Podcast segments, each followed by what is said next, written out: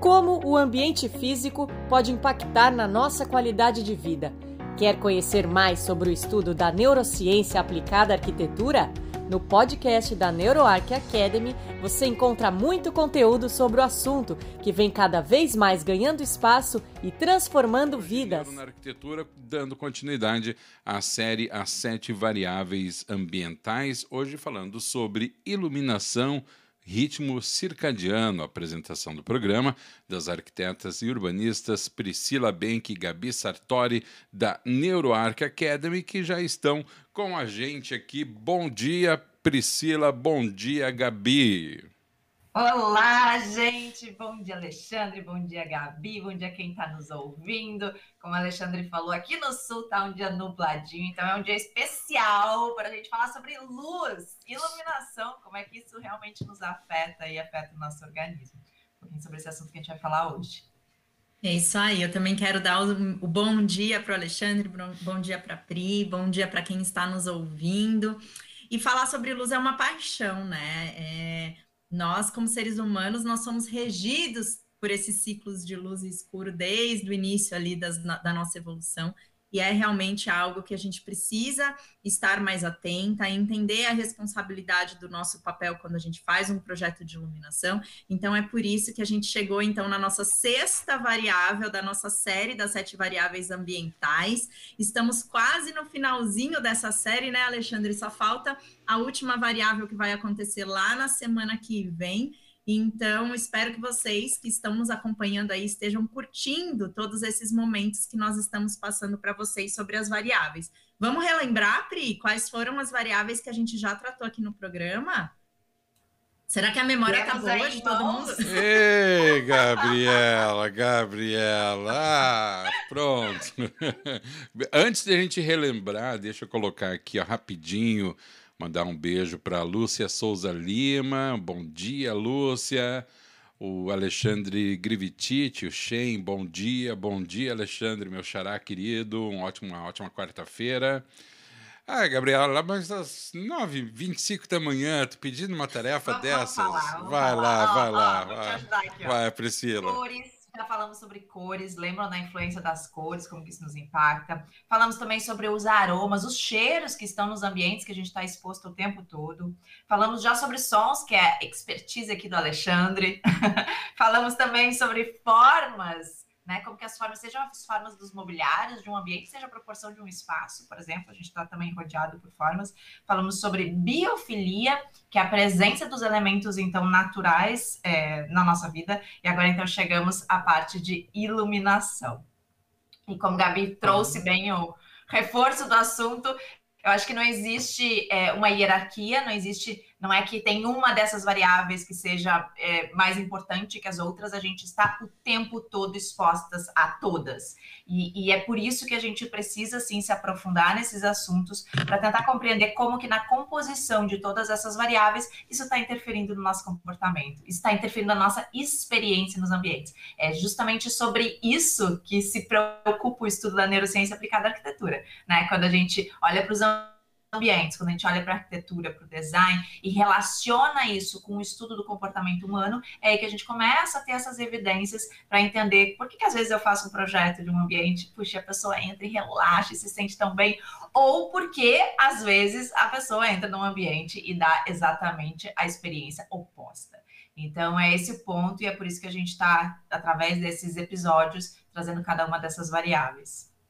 O Pri, eu adorei que você falou, né? O porquê que eu me sinto bem num ambiente, o porquê que não, e daí falando exatamente sobre iluminação, né? O porquê que às vezes o nosso ciclo de sono não tá tão legal, a gente acorda cansado, a gente tem resposta de estresse alterada. Por que, gente? Vocês já se perguntaram por quê? Tudo bem, a gente sabe que a gente tem uma rotina maluca, em especial nesse momento que estamos vivendo, tá todo mundo aqui doido, né? Querendo executar muitas atividades e muitas dessas atividades a gente acaba deixando para executar à noite. E daí, o meu, a minha bandeirinha aqui é: vamos relembrar um pouquinho de como as coisas aconteciam antes do invento da luz elétrica, né? Lá a 300, gente, olha só, a Terra ela existe aproximadamente, dizem aí, as pesquisas há 4 milhões, 4 bilhões, 4 bilhões e meio de anos, né? E há 4 bilhões e meio de anos, a nossa Terra ela é banhada pela luz do Sol. E o que, que isso quer dizer? Quer dizer que, no, que no nosso planeta nós temos um ciclo de luz, um ciclo dia e um ciclo noite, ou seja, nós temos momentos que nós temos luz, né? Que nós conseguimos aí, através dela, enxergar muitos dos elementos do, do nosso planeta, e também temos um momento de escuro. Então, esse ciclo dia e noite, luz e escuro, está desde que o planeta Terra é planeta Terra. E nós, como seres humanos, gente, a gente está nesse planeta há aproximadamente 300 mil anos. Desde lá da nossa evolução, a gente também está regi sendo regido por esses, por esses ciclos dia e noite. E a luz natural, gente, um invento maravilhoso, é por ela que nós estamos aqui, por ela que foi capaz de, de, de, de fazerem a internet, de fazerem com que a gente tenha aí diversas comodidades na nossa vida é, pós-moderna. Só que ela existe aproximadamente, gente. Eu tenho aqui, ó, ela foi, uh, ela foi desenvolvida em 1879. Então a gente tem aí quase 143 anos de luz elétrica. Gente, o que são 300 mil anos perto de 143 anos, né? Então, o que isso mudou dentro da nossa rotina como seres humanos, da nossa biologia, porque ela foi toda desenvolvida para receber momentos de luz e momentos de escuro. É justamente através desse ciclo de noite que o nosso relógio biológico, o nosso ciclo circadiano funciona. Então, como que ele funciona? A gente recebe a luz pela nossa visão, a gente tem aqui células fotorreceptoras dentro da nossa visão, e é ela que vai comandar o funcionamento do nosso corpo pela luz ou pela ausência da luz. Então, é através dela que é liberado o hormônio do cortisol ou é liberado a melatonina, que hoje a gente sabe que muita gente acredita que isso é vitamina que você toma e dorme? Não, gente, melatonina é hormônio e ela é liberada naturalmente pelo nosso corpo quando somos expostos à escuridão. Né? Então, parece que a gente precisa de aproximadamente duas horas no escuro para a melatonina começar a ser liberada. Será que a gente está realmente seguindo esse script do nosso ciclo biológico, eu pergunto para vocês, gente, porque aqui às vezes a rotina vai até tarde. Ainda mais nos dias né? de hoje, nos dias de hoje em pandemia, que a presença de telas está ainda mais, né, mais na vida de todo mundo, então seja através do computador, do celular, da televisão, a gente está exposta a essa luz, então, que vem dessa tecnologia e que acaba, como o Gabi falou, realmente influenciando aí em todo o nosso relógio biológico. E eu acho que vale também falar, Gabi, que ainda antes da invenção da luz elétrica, a gente já tinha alguns estudos é, sobre como que a natureza, né? E vamos lembrar que nós somos da natureza, mas a natureza, as plantas, os animais, como é que eles também têm esse, esse relógio interno? Então, se a gente vai avaliar a questão do ritmo circadiano em plantas, por exemplo, a gente tem os primeiros estudos que são lá de 1700 e pouquinhos, onde já tem, tem na natureza algumas plantas que elas inclusive se movimentam conforme a luz ou ausência de luz. Então, tem uma planta particular, que é a mimosa, e existe todo um estudo relacionado a ela, aonde ela, ela, se, ela realmente ela levanta, ela se ergue quando tem luz e se fecha, então, quando tem ausência de luz. E a partir desses estudos que começaram, então, lá em 1700 e que já se desenvolveram, começa a se observar que por que, que, por exemplo, as pessoas que têm deficiências visuais, os cegos, apesar deles não enxergarem a luz e as cores, eles têm também um relógio biológico.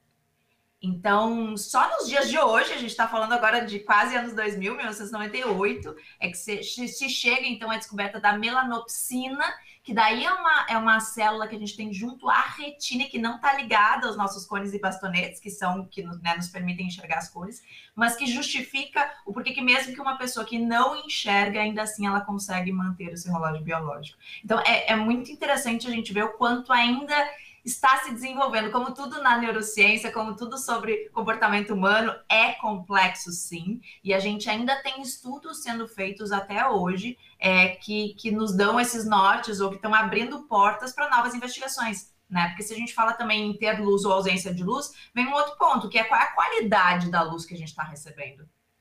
Será que é a mesma coisa eu ficar exposta a uma luz artificial com uma temperatura de cor alta? É a mesma coisa que eu ficar exposta à luz do sol, da cor da luz do sol? Então, são diversos outros estudos que, que estão acontecendo nesse momento e eu acho que a gente vai ver muita frente ainda nisso, né? Muitos novos resultados para a gente poder incorporar como evidências daí para os nossos projetos. Pri, e eu adorei que você trouxe isso. Vamos falar um pouquinho do que acontece com a gente quando essa exposição da luz ela está em ritmo alterado, né? Quando a gente não está ali seguindo o que, o que é o ciclo natural do dia e da noite. Gente, isso altera o nosso humor. Daí a gente tem, acho que, uma, uma sociedade hoje pós-moderna realmente com alterações incríveis com relação ao humor. Com relação ao sono, então a gente já falou um pouquinho sobre isso, que é justamente por conta da liberação da melatonina que nós entramos em estado do sono e a qualidade desse sono também está totalmente relacionada a essa liberação a nossa capacidade cognitiva. Então, às vezes, a gente está ali, gente, tentando entender algo, uma matéria difícil numa aula, seja nos estudos, seja mesmo nas suas atividades diárias com relação ao trabalho, que você precisa entender muitos aspectos que você não está conseguindo. Às vezes, isso pode estar sim relacionado à exposição alterada da luz, tá? E também a nossa resposta ao estresse né? Levante a mão aí quem não tem estresse nesses dias, nesses nossos dias. E olha que interessante, ela inclusive altera, gente, o nosso sistema reprodutivo. E daí eu levanto a bandeira, né, que também estamos numa sociedade que passa por muitas dificuldades, às vezes, de é, de conseguir engravidar, de conseguir ter filho, que tá ligado ao nosso sistema reprodutivo e às vezes não sabe da onde, né? Porque a gente foi se afastando desse, desse ambiente natural é, e colocando muito nas facilidades, nas comodidades que a gente tem hoje no dia a dia na nossa civilização. E eu acho que isso demonstra, né, Gabi, Alexandre, quem está nos ouvindo, como está tudo conectado. Não adianta, gente, é, o nosso corpo, daí seja através de uma alteração de humor, como Gabi falou, né, que pode estar sendo influenciado pela, pela, pela luz muda o meu humor, me gera um transtorno mental. É óbvio que isso tem uma, uma cascata química que vai chegar no meu corpo e vai ter alterações daí fisiológicas também, seja essas questões do sistema reprodutivo. Eu lembro também na conferência da ENFA do ano passado foi apresentado um, um, exatamente sobre este tema também, né? Os prejuízos de uma iluminação inadequada, e foi falado inclusive no desenvolvimento de tumores. Então, câncer já está também tendo algum tipo de relação com a questão da iluminação. Então, é, é está tudo conectado, é mente, corpo e é ambiente. E o nosso papel aqui, já que estamos entre maioria arquitetos e designers, né, é realmente tentar levantar a bandeira também para o nosso papel e a nossa responsabilidade enquanto é, cuidar de uma iluminação para que ela realmente não gere prejuízos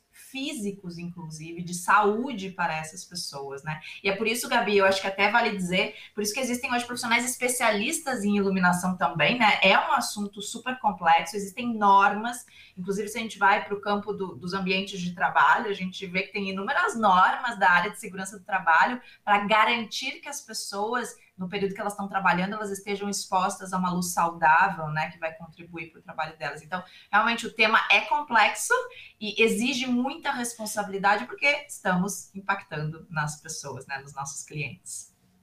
Eu acho que vale até a gente relembrar que a gente já fez um programa específico sobre iluminação personalizada aqui na rádio. Então, se você quer saber um pouquinho mais sobre isso e um pouquinho mais, de repente, como você pode é, trazer o seu projeto personal. Porque, gente somos seres humanos com necessidades diferentes. A minha necessidade com relação à iluminação vai ser diferente da, do meu filho de dois anos, porque a gente percebe e recebe essa informação de forma diferente, que vai ser diferente lá da minha avó com 90 e poucos anos, ou dos meus pais. Então, a gente precisa também começar a entender que, como seres humanos, as necessidades são diferentes conforme cada faixa etária, conforme cada.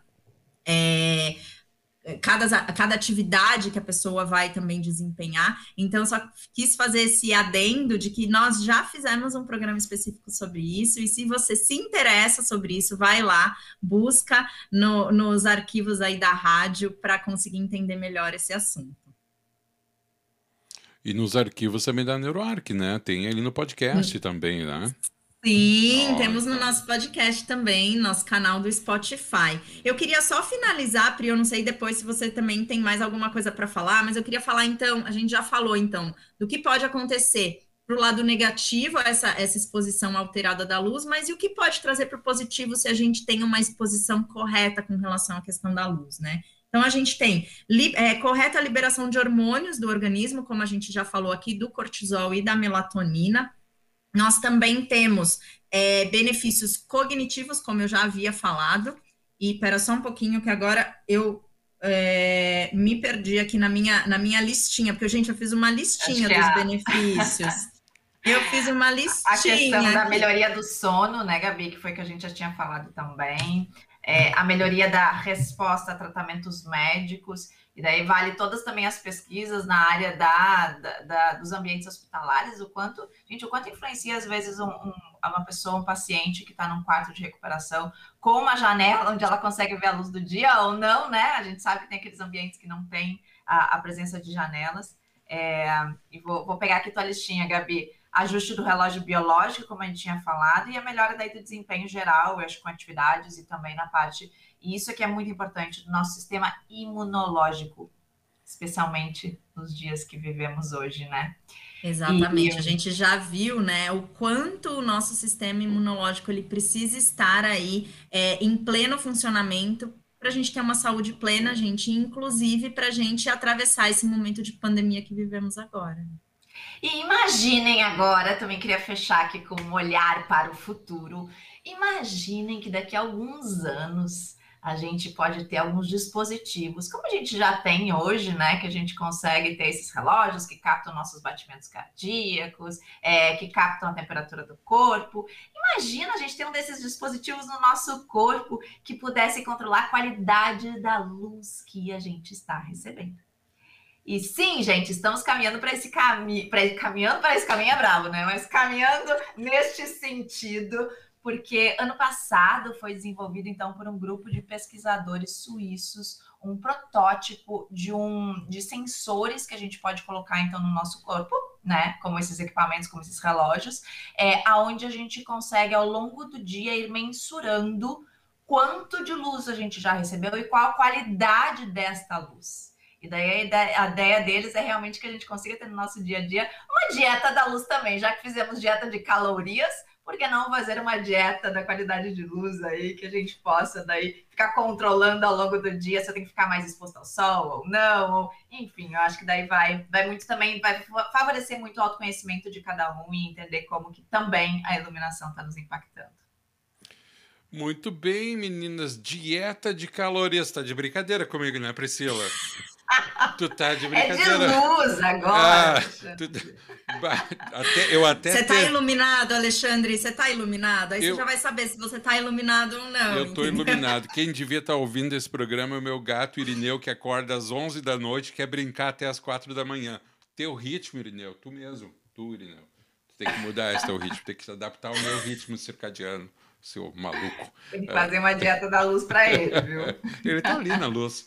Uh, gente, deixa eu, antes de encerrar, mandar um abraço aqui para os nossos queridos amigos em Belo Horizonte, acompanhando o programa aqui, Rio de Janeiro, Dois Irmãos, Anápolis, Goiás, São Leopoldo, Santa Maria, Nonoai, aqui no Rio Grande do Sul, São Paulo, Giruá, também Rio Grande do Sul, onde mais? Novo Hamburgo, Pedro Leopoldo, em Minas Gerais, Auriflama, em São Paulo, Florianópolis, Montenegro, Santa Maria, já falei, Vila Velha, no Espírito Santo. Uh, também, antes de encerrar, mandar um abraço aqui para a Lúcia Souza Lima, para o Alexandre Grivitite, que também está conosco, a Cláudia Florenzano, que mandou um bom dia. E para encerrar, Guriza, vou colocar aqui, deixa eu tirar aqui, para botar o comentário uh, da Cláudia, que ela diz o seguinte: olha. Uh, Pri, na segurança do trabalho, a iluminação ainda é focada na prevenção de acidentes e, infelizmente, não na qualidade da luz. É isso mesmo, é, Priscila, Gabi? É que se, segurança do trabalho é justamente para a gente ter, né? O que, que é a saúde e segurança da, das pessoas no ambiente de trabalho? Para evitar qualquer tipo de, de, desenvolvimento de doenças que possa gerar uma causa de afastamento, né? Uhum. É, mas a gente vê muitos estudos paralelos junto com a segurança do trabalho, porque não é só é, a gente acredita muito em olhar multidisciplinar, né, de envolver também outros profissionais, e no momento que a gente começa a falar com especialistas de iluminação, que hoje já tem um super repertório em relação não só a cumprir normas, mas também como que a gente responde, como que o nosso organismo responde à luz, assim como profissionais da área da própria neurociência aplicada à arquitetura ou mesmo da medicina do trabalho, que já tem essa visão muito mais ampliada, que bom, né? Eu acho que a gente realmente está é, tá caminhando aí para uma visão mais multidisciplinar, mais holística é, e mais responsável sobre o impacto do ambiente nas pessoas. É assim que, que levantamos a bandeira por aqui, né, Gabi? É isso aí. Eu acho que todos temos nas, a nossa responsabilidade, né? Nós, como profissionais da arquitetura e do design, nos nossos projetos, e hoje a gente já vê iniciativas muito legais do mercado, gente, com produtos incríveis, é, justamente para auxiliar nessa questão do, do, do, funcionamento do nosso sistema circadiano. Então, já existem produtos disponíveis no mercado que a gente pode incluir nos nossos projetos, e isso é demais de ver, né? É muito legal a gente ver uma mudança aí de postura, tanto dos profissionais como também do mercado.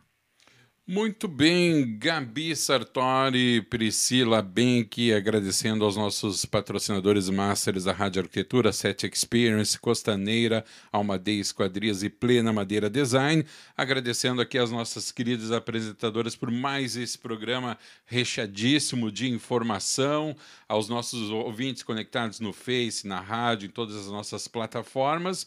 Temos encontro marcado, então, na próxima quarta-feira para a última parte da nossa série Sete Variáveis Ambientais. E você acompanha aqui todas as quartas-feiras o programa Neuro na Arquitetura, sempre às 9h20. Gabi, Priscila, um grande beijo, super abraço, uma boa semana para vocês. Muito obrigado, viu? Obrigada, Lê. A gente que agradece. Um beijo para todo mundo. Obrigada, gente. Valeu. Tchau, tchau. Removendo, tirando aqui da tela, Gabi. Este foi mais um podcast exclusivo da NeuroArc Academy. Para ter acesso a outros conteúdos mais completos, faça parte do nosso membership. Mais informações www.neuro.arc.br. Esperamos você em nosso próximo podcast. Até lá!